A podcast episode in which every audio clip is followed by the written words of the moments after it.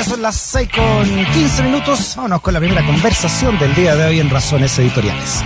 Sebastián Piñera firmó hoy el proyecto de ley corta de pensiones, texto que ingresará mañana a la Cámara de Diputadas y Diputados con discusión inmediata. La iniciativa considera la ampliación de cobertura del pilar solidario, el aumento de la pensión básica solidaria hasta los 178 mil pesos y la creación de un seguro anti-lagunas previsionales. Vamos a hablar de este tema, entonces, de esta ley corta con el diputado del PPD, miembro de la Comisión de Trabajo de la Cámara, Tucapel Jiménez. ¿Cómo está, diputado? Bienvenido a Razones Editoriales. Hola, Freddy, ¿cómo estás? Gracias por la invitación. A usted, diputado, para que nos explique, ¿no? ¿Qué le parece entonces este, mm, este proyecto que ingresa mañana al Congreso? ¿Tienen ya antecedentes de, de sus materias principales? ¿Qué opina al respecto? Mira, hoy día yo bueno, fui a la moneda hoy día, eh, fue el presidente, eh, fue Gabriel Silver, eh, entiendo a nombre de la comisión, pero es lo que he leído en la prensa, ingresa hoy día, discusión inmediata, por lo tanto mañana nosotros tenemos comisión a las 5 de la tarde y, como tiene discusión inmediata tenemos que comenzar inmediatamente su, su discusión, pero lo que he leído en la prensa a mí me llama la atención porque cuando nosotros discutimos la reforma al sistema de pensiones hace harto tiempo ya, porque esto está en el Senado ahora, y nosotros le dijimos al, gobierno desde un comienzo, le dijimos separe, separen dos este tema y todo lo que tiene que ver con el pilar solidario se lo aprobamos, pero en, de inmediato, en un día. Eh, y el gobierno no quiso separar, no siguió, siguió y no hubo caso de lo separara. Y después ahora que ha pasado tanto tiempo, eh, nos presenta esta nueva ley corta, que sabe que nosotros no nos vamos a poner porque nosotros siempre hemos, hemos estado por, por el pilar solidario, por aprobarlo, Vamos a tratar de mejorarlo, por supuesto, en el Congreso, mejorando los montos. Primero habían dicho que eran 177 mil pesos, o sea, ni siquiera llegaba a la línea de la pobreza, que son 178. Entiendo que ahora lo subieron un poco. Vamos a tratar de mejorarlo, pero no se entiende. Yo yo creo que, por un lado, nos está notificando definitivamente, nosotros no, no solo a nosotros, sino que al país que, que ya no va a ir por una reforma del sistema de pensiones, que es la, hey, yo digo, es la mayor demanda que ha tenido mm. la ciudadanía chilena, porque yo, yo te hablo antes del estallido social, las grandes movilizaciones en Chile fueron por no más FP, por un nuevo sistema de pensiones, antes del estallido social. Y, y yo ni siquiera eso ah, va a ser el gobierno, digamos, ya estamos a cuatro meses de la salida, y me llama la atención porque nos notifica que entiendo que no va a haber un cambio estructural al sistema de pensiones y nos propone esto, ¿no es cierto? Que al final del día la pregunta que tú tenés que hacerte vamos, vamos a aumentar la cobertura en 500 mil personas más. Hoy día, no sé, se pagarán, habrán 3, millones de jubilados y ya 2 millones de personas eh, lo está eh, lo está pagando el pilar solidario. Entonces, la pregunta que hay que hacerse no será mejor que el Estado se haga cargo de una vez por todas de todo el sistema de pensiones. Entonces, la, pregunta, la pregunta de fondo, diputado, entonces, ¿qué, mm, ¿qué estrategia hay acá entonces del gobierno de, de parchar un sistema que está a todas luces moribundo ante la opinión pública eh, y no y no hacer una estructuración de fondo frente a esto.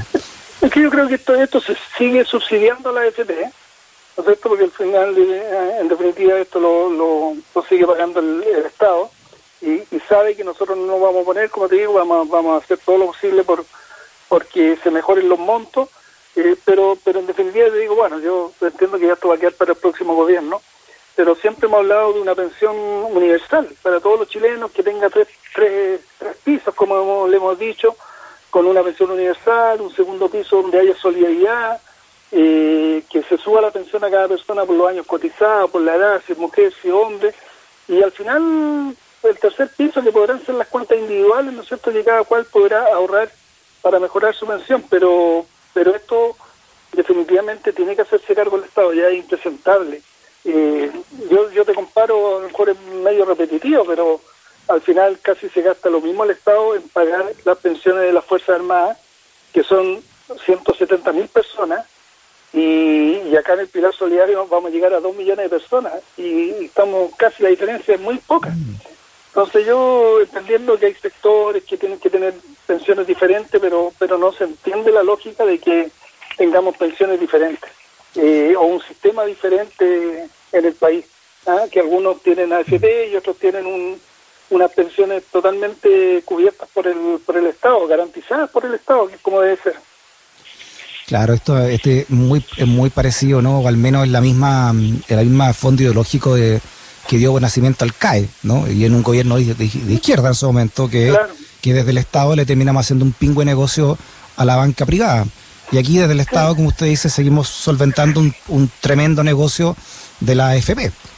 Claro, es que esto es así, pues, y, al final, fíjate, yo siempre hago esta analogía, digamos, del que quienes más critican al Estado, porque al final eh, la crítica que se nos hace a nosotros es que nosotros queremos que todo eh, lo haga el Estado y ellos ellos tienen, me refiero a la derecha, ¿no es cierto?, tiene fuerza, fuertes eh, eh, diferencias con que lo haga el Estado y ellos creen que todo tiene que hacerlo el sector privado, pero al final del día, cuando hay un problema en el sector privado, ellos recurren inmediatamente al Estado. Y yo no te, yo te digo, no solamente las pensiones, yo cuando estuvieron en huelga los trabajadores del puerto, acuérdate tú que era por tres mil pesos de colación, tres mil pesos de colación, y los privados no querían pagarle, y ahí tuvo que salir el Estado, ¿no es cierto?, y financiar mm. esos tres mil pesos cuando estuvieron en huelga los recolectores de basura por un bono que se le había prometido, que no se lo dieron los privados, ¿quién salió? Salió el Estado y tuvo que pagar el bono. Entonces ahí sirve el Estado para ello, eh, pero para otras cosas, para defender al sector privado, siempre el Estado está, tiene que estar disponible.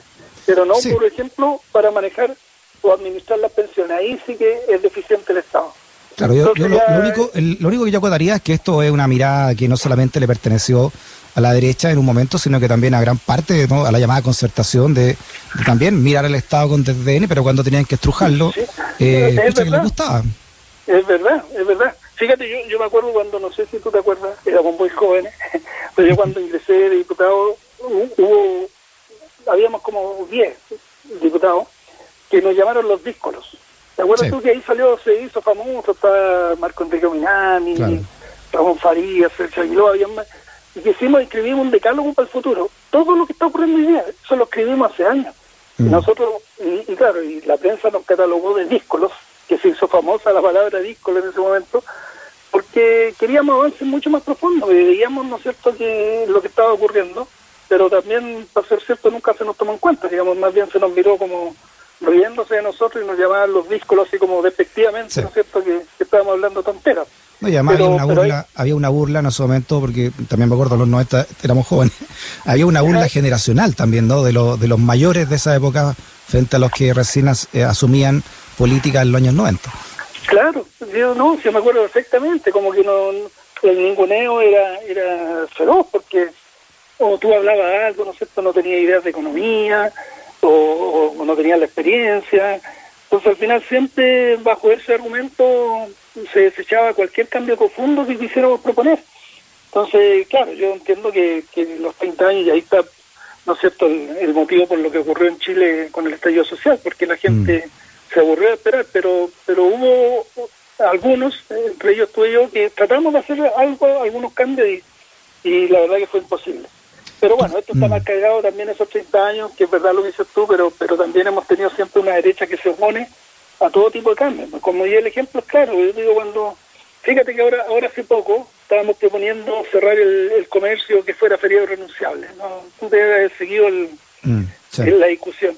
Y, y, claro, dicen que el cuarto retiro va a provocar un recalentamiento en la economía, una inflación, porque la gente está gastando mucho. Entonces nosotros decíamos, pucha, ¿por qué no el comercio a ayudar a que la gente no gaste tanto? No, pero ahí se ponen, porque el efecto es muy, muy pequeño. Entonces, tu papel tu papel es que cuando, mire, en pandemia los grandes grupos económicos chilenos han, algunos casi han duplicado su, su, su dinero y ahí no se recalientan a la economía, ¿no? cuando les toca, cuando le toca el beneficio a todos los chilenos y chilenos, pucha que, pucha que sube la inflación y, se recalienta, etcétera, ¿no? Así es, pues ese es el discurso preponderante y, yo te digo, el, esto del cierre del comercio es un ejemplo claro porque ahí el efecto era muy pequeño, ¿ah? porque si cerrábamos un día el comercio, no, el efecto era muy pequeño, pero cuando le favorece a él, el efecto grande.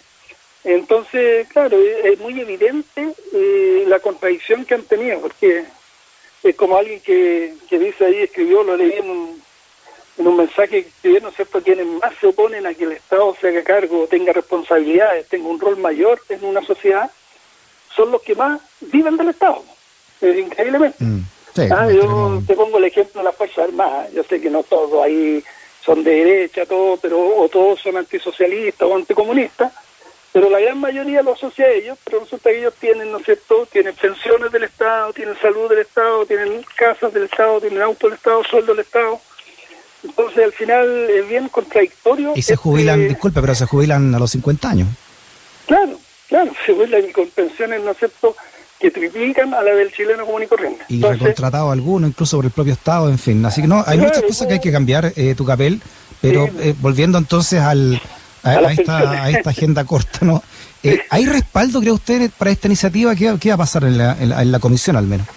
Sí, nosotros, bueno, yo, como digo, de, para uno re difícil, no sé, votar en contra dineros que van a ir a la gente más vulnerable, pero yo te, esto va, a aumentar la cobertura un 80%, son 500.000 personas más que tienen pensiones muy bajas ya, eh, pero vamos a tratar de aumentar estos montos, porque al final lo que está proponiendo el gobierno son 30 pesos al día. Eso es, y, y en el fondo está adelantando algo que iba a ocurrir en enero, porque en enero íbamos a igualar las pensiones, acuérdate que había una diferencia por tramo de edad, y se iban a igualar todas las pensiones, eh, la básica solidaria con, con la APS, y, y en el fondo lo que está haciendo el gobierno está adelantando esto. Entonces, no, lo que vamos a hacer dentro de lo que podemos en nuestras facultades va a ser aumentar estos montos y tratar de agregar todo lo que vamos a agregar para mejorar esto, porque ya, insisto, no nos notificó que no va a haber un cambio del sistema de pensiones, un cambio estructural, porque con esta ley corta ya estamos notificados. Pero ¿Y el 10%, tu capel y el 10%, ¿cómo, cómo avanza eso? El cuarto retiro. Mira, yo, eh, eh, nos entregaron hoy día, hace poquito me llegó la tabla de mañana, y mañana recién van a ver la tabla del miércoles y jueves. Eh, el miércoles está la votación en particular y, ojalá ojalá podamos votarla el día jueves. Yo yo al menos voy a votar a favor. Y, y porque siempre lo he dicho, porque es una cosa súper super clara, esto este retiro voluntario. Mm. ¿Ah? Cada cual tiene tendrá que tener la conciencia si lo necesita o no lo necesita y podrá retirarlo si quiere o no. ¿ah? Pero muchos me dicen, los que, los que me contraargumentan, dicen, no, pero que todo el mundo lo retira. Bueno, entonces hagamos otra pregunta. ¿Por qué todas las personas lo retiran? Es porque hay una desconfianza tremenda en el sistema de pensiones. Pues muchos dicen, yo con retiro, sin retiro, voy a recibir una pensión miserable. Imagínate tú que ahora los que estaban, según, según, según el propio sistema, ¿no? los que estaban más protegidos en el fondo D y E, hoy han tenido una pérdida el primer semestre del 10%. Mm. Y eso es casi recuperable, porque tú cuando pierdes el 10% después tienes que recuperar el doble para llegar recién a lo, a lo que tenías.